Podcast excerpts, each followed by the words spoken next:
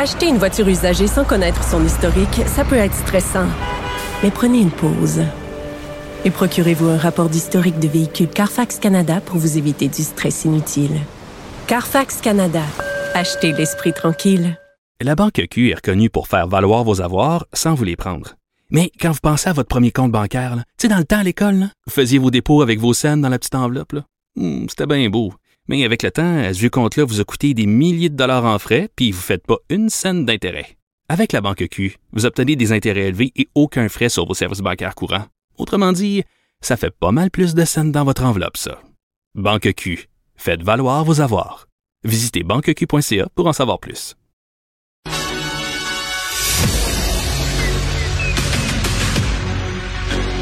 Emmanuel Latraverse. J'ai pas de problème philosophique avec ça. Mario Dumont. Est-ce que je peux me permettre une autre réflexion? La rencontre. Ça passe comme une lettre à la poste. Il se retrouve à enfoncer des portes ouvertes. La rencontre. La traverse. Dumont. Bonjour Emmanuel. Bonjour. Alors, c'est de la grosse euh, visite, de la grande visite au Canada. Le secrétaire d'État Anthony Blinken sur deux jours, aujourd'hui et demain. Il y a eu rencontre là, tout à l'heure euh, et point de presse euh, ensuite là, avec euh, Mélanie Joly, la ministre des Affaires étrangères. Est-ce qu'il en est ressorti quelque chose qui t'a impressionné? Pas grand-chose, c'est dire la complexité euh, des enjeux auxquels euh, ils sont euh, confrontés. Il y a deux questions brûlantes dans les relations. Il y en a une qui touche les relations canado-américaines, puis il y en a une qui touche la situation internationale.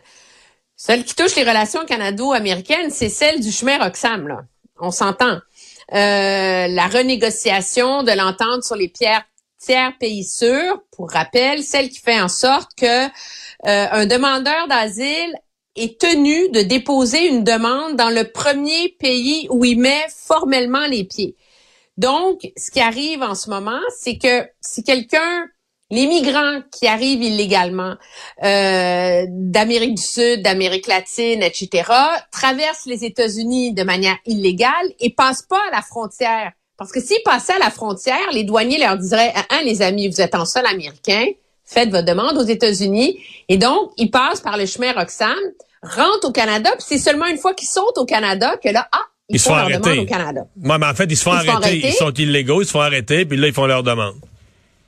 C'est ça. Alors, ça permet le magasinage du droit d'asile, si on veut. Euh, pas besoin de dire à quel point c'est un problème majeur. Puis c'était un peu hallucinant de voir. Euh, c'est la première question qui leur a été euh, posée et j'ai rarement vu une réponse où il y a aussi peu.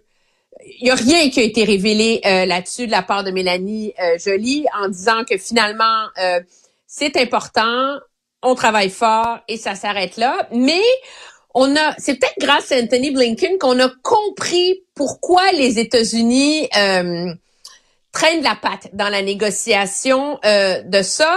Il dit, vous savez, il y a, c'est complexe, les enjeux des migrants, il y a 100 millions de personnes qui sont euh, qui sont des déplacés dans le monde en ce moment. Hein. C'est quand même euh, phénoménal. Et euh, tout le monde s'entend que où qu'on soit sur la planète, c'est une responsabilité partagée. Donc, responsabilité partagée des pays où d'où partent les gens, responsabilité partagée des pays où ils transigent et responsabilité partagée des pays où ils arrivent. Alors, c'est comme si ça laissait sous-entendre que les gens qui rentrent au chemin Roxham, ben c'était notre euh, c'était notre part de l'effort de guerre mondiale à fournir, tu sais, de, les, de continuer à les laisser rentrer, puis de pas tous les refouler aux États-Unis, parce que c'est eux qui se retrouveraient avec l'ensemble du problème, alors que là, ben, il est partagé entre le Canada et les États-Unis. Donc, euh, l'espoir que durant, si on, si on se fie à sa réponse, l'espoir que durant son voyage sur deux jours, il y ait quelque chose qui débloque par rapport à, à- à l'entente sur les tiers pays sûrs, par rapport au chemin Roxham. Euh, gardons nos attentes bien basses. Euh, n'en ayons aucune. Aucune, OK. Je pense que s'il y avait eu le moindrement une lueur, Madame Joly aurait été bien heureuse de pouvoir le faire valoir. Elle a plutôt pris un gros, gros, gros couvercle de fonte pour essayer de le Mais mettre de- sur la marmite et d'éteindre tous nos espoirs. De, de quoi ils ont de quoi ils ont parlé? Ça c'est un sujet où les journalistes les ont questionnés puis eux étaient sur la défensive de pas répondre parce qu'il y a rien de réglé mais eux euh, sur quoi ils étaient à l'offensive? Sur quoi ils disaient que leur rencontre avait été euh, productive? Parce que c'est toujours le mot qu'on emploie là. Ben, c'est toujours le mot qu'on emploie, mais il n'y a pas de grande, euh, tu sais, euh, euh, le Canada va être l'autre du prochain dialogue canado-américain sur l'Arctique, tu sais. le Canada veut se joindre à un des forums indo-pacifiques. c'est les seuls éléments tangibles qui sont sortis de leur discussion. On s'invite à des réunions. Il n'y a pas de grand protocole. Ben, Ouais. Je te laisse avec la conclusion. L'autre enjeu sur lequel ils ont été, ils ont discuté de la situation en Haïti. Mais la question qu'on pose une fois qu'on a dit ça, c'est est-ce qu'il y a un pays, est-ce que vous êtes prêt à en faire plus, à intervenir militairement? Il y a beaucoup d'appels qui sont lancés pour qu'il y ait une force d'intervention qui rentre à un, moment donné. Là. Je veux dire, la situation sécuritaire est telle que c'est comme s'il n'y a plus d'État. Je veux dire, c'est des gangs qui contrôlent l'accès au pays, c'est l'insécurité totale. Ça a des conséquences absolument dramatiques parce que euh, les biens, l'aide internationale, il y a rien qui peut rentrer. Les gens ont, pas pas d'essence, pas de nourriture, il y a plus de médicaments. Le choléra euh, se répand à la vitesse grand V. Et là encore, euh, c'est assez clair que on, on aborde Haïti avec les deux pieds sur le frein et je les comprends un peu parce que quand tu, mettons que tu déploies là, une force là, conjointe Canada, États-Unis et, d'autres là, euh, force militaire pour dire bon ben ces bandits là, qui ont pris le contrôle euh, de d'Haïti, euh, ces, ces, groupes armés, etc. On va les mettre au pop. Mais l'idée, c'est toujours de dire ben après six mois, un an, un an et demi, il faudra que nos soldats de la coalition remettent les pouvoirs entre les mains d'une force locale. Un temps soit peu organisé, un gouvernement stable qui va reprendre la suite des choses. Et là, euh, on voit même plus euh, le début du commencement de l'armature de ça. Euh, je pense que c'est ça qui fait peur. Si on rentre là, on rentre là, OK, on se bat contre des bandits, on perd des soldats qui vont... Ça risque d'être assez sanglant, on perd des soldats. Puis, puis quoi après? Là? Puis un an après, on est on est plus avancé? On a-tu des forces locales à qui remettre le pouvoir?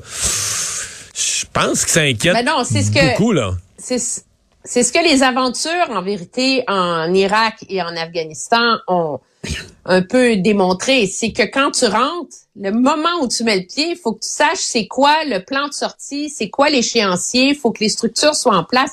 On peut pas, euh, je pense que la logique qui est tragique, mais c'est de dire que si Haïti est pas capable de sauvegarder sa propre démocratie, comment est-ce qu'on peut espérer nous débarquer et la leur imposer et la mettre en place pour eux?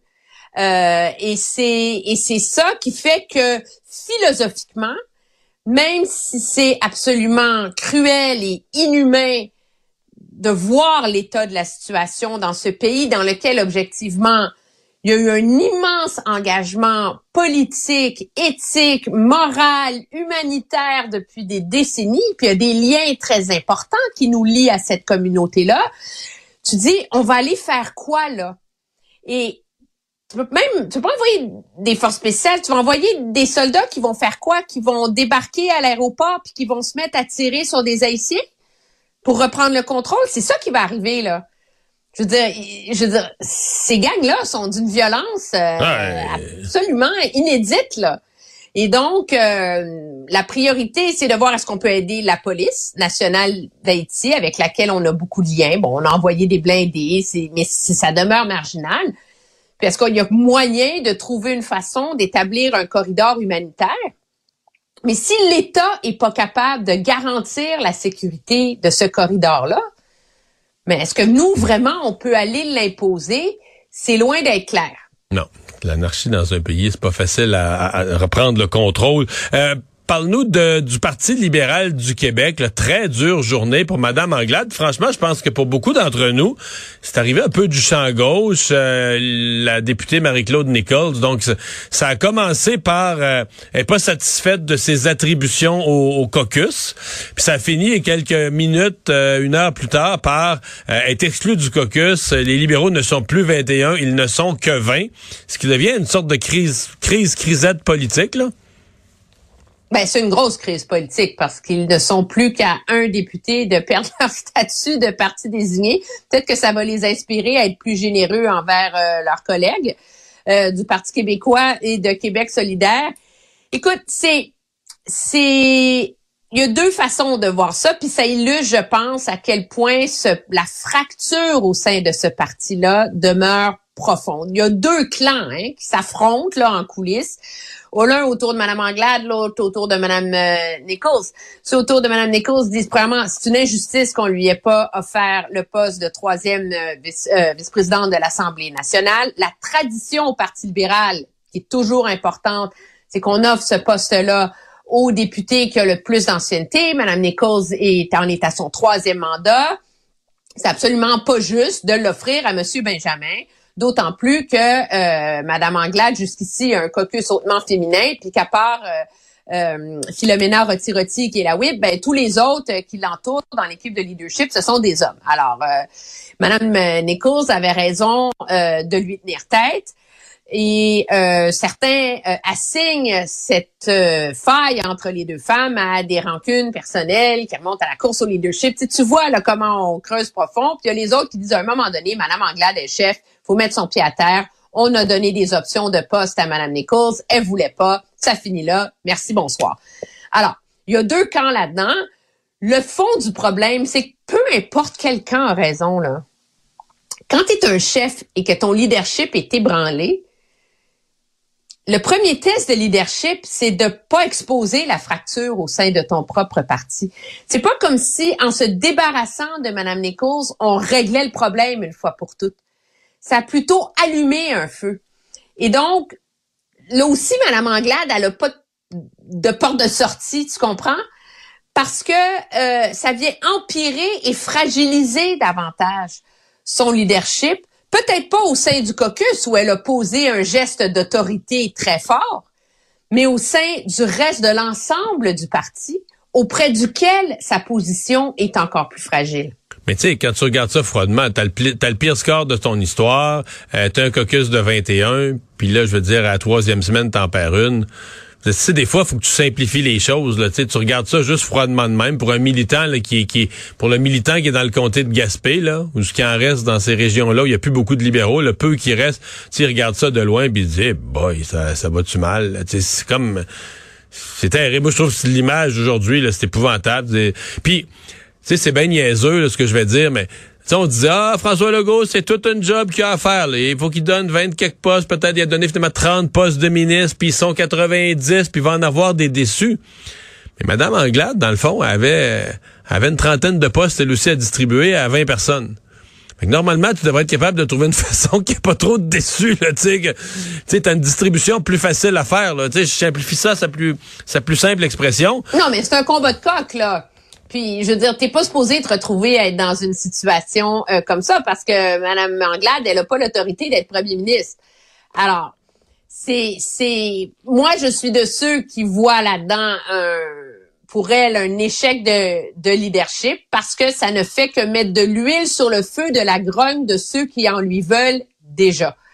Et le problème est double pour Mme Anglade, je soupçonne, c'est que elle va être soumise à un test et un vote de son leadership. À la lumière des résultats qu'on a vus dans la campagne électorale, c'est pas un parti qui a réussi à profondément se renouveler de fond en comble. Euh, et donc, il reste encore une bonne part de ceux que on appelle les vieux de la vieille, les vrais militants libéraux, qui sont ceux qui lui, les vieux militants libéraux, plus vieux en termes de temps, là, euh, qui lui en veuillent. Est-ce qu'elle va avoir le temps de renchausser le parti assez pour faire le poids contre cette gang-là et défendre son leadership, je suis pas certaine. On n'a plus de temps, mais je me permettrais quand même d'ajouter qu'avec euh, dans Vaudreuil, où la CAQ, vraiment, la CAQ pensait gagner d'ailleurs Vaudreuil, Madame Nichols a sauvé son comté par 500 votes. Euh, si elle devait, elle, ne pas finir son mandat, je pense pas que les libéraux veulent une partielle dans Vaudreuil par ailleurs. ça serait, ça pourrait être un mauvais, un mauvais moment à passer. Emmanuel, merci. À demain. Au revoir.